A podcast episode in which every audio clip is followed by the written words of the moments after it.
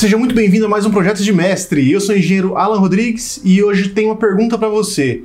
Como você vai estar nos próximos 10 anos?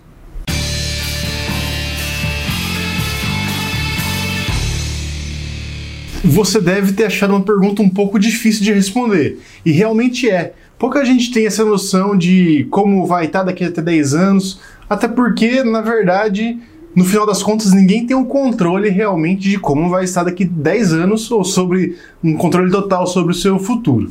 Mas se você está cursando engenharia mecânica, eu espero que você tenha se formado em 10 anos, beleza? Bom, eu comecei a faculdade de engenharia mecânica em 2010. E quando eu entrei, eu percebo que era totalmente diferente do que, do que existe hoje. Para você ter ideia, não tinha smartphone, não existia. Quem tinha smartphone é porque tinha muito dinheiro, tinha conseguido os primeiros aqueles iPhone 3G, 3GS que que tava super na moda, os BlackBerry que era super caros naquela época. E também não tinha WhatsApp, o Facebook estava começando a ser difundido aqui aqui no Brasil, as pessoas usavam mais para jogar joguinhos do que realmente é, fazer alguma coisa como grupos, páginas e esse tipo de coisa. Então, acho que até era inglês ainda, se não me engano, não tinha em português. Mas é, é praticamente, se você for ver nos dias de hoje, era um mundo completamente diferente, né? Principalmente nesses, em termos de tecnologia. Bom, eu imaginava que a faculdade, eu ia começar a faculdade, é, ia terminar a faculdade e ia trabalhar talvez numa fábrica, numa montadora. É, de certo ponto, a maioria do pessoal que faz engenharia mecânica gosta de carros e acredito que muita gente entra na faculdade com esse sonho é, de trabalhar para uma, uma grande fábrica, uma grande montadora e ter uma carreira muito grande lá e viajar o mundo inteiro, esse tipo de coisa. É, mas o que acontece é que no passar dos anos, é, dos semestres realmente, eu fui vendo que existem outras áreas na engenharia mecânica tão atrativas ou mais atrativas que trabalhar diretamente no setor automotivo. Bom, independente para onde eu fui, de que forma eu fui e o que eu fiz para chegar até aqui, é que eu não imaginava que eu estaria onde eu estou hoje ou como eu estou hoje é, desde quando eu entrei na faculdade. Eu acho que eu não imaginava que eu estaria morando aqui na, na, minha cidade, que eu gosto muito, numa região boa, perto de tudo, e que eu consigo fazer bastante coisa a pé. Eu não imaginaria que eu estaria casado, para você ter ideia.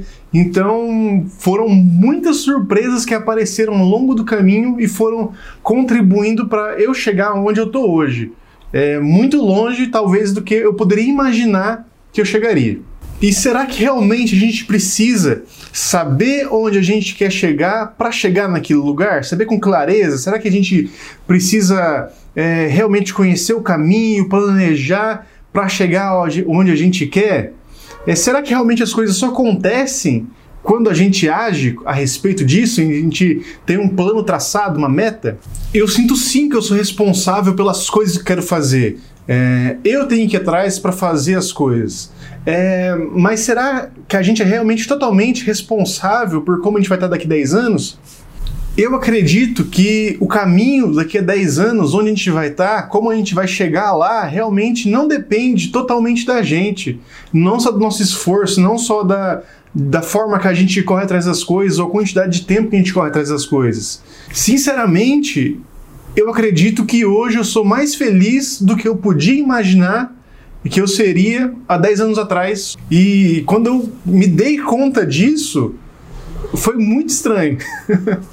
Acho que para mim a principal diferença que eu vejo entre eu de hoje e eu daquela época é que hoje eu dou muito mais valor para liberdade, liberdade de fazer as coisas, liberdade para você é, definir o que você realmente quer fazer, como você quer usar o seu tempo, para que você quer fazer isso.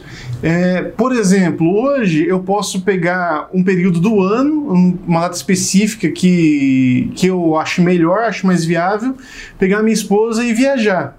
Apesar de eu não ter um alto cargo numa montadora internacional, multinacional e estar tá trabalhando na Alemanha, por exemplo, hoje eu posso selecionar uma, duas semanas no meu ano, em qualquer seja o momento, e poder viajar é, com a minha esposa para um lugar para conhecer coisas novas, para ter novas experiências. E isso seria praticamente impossível se eu trabalhasse é, para alguém, uma empresa, principalmente uma empresa multinacional. Então, de uma forma resumida, a mensagem que eu quero deixar para você é a seguinte: você tem sim que correr atrás dos seus sonhos porque você é o único responsável por eles serem realizados. Então tenha seus sonhos, tenha suas metas, tenha sim os seus objetivos, só que não coloque a carga, todo o peso da responsabilidade para isso acontecer exclusivamente em cima de você. Porque eu vi, eu percebi que não é assim que as coisas funcionam. É, as coisas dependem de tempo, depende de circunstâncias externas, do meio, das pessoas, do mercado, de muita coisa. Então, se você se dedicar para as coisas acontecerem, é muito provável que você vai chegar lá. Mas não depende só de você. Então, eu desejo muito sucesso para você na sua vida, na sua carreira profissional e nos seus projetos futuros. Beleza? Um abraço e até mais. Tchau.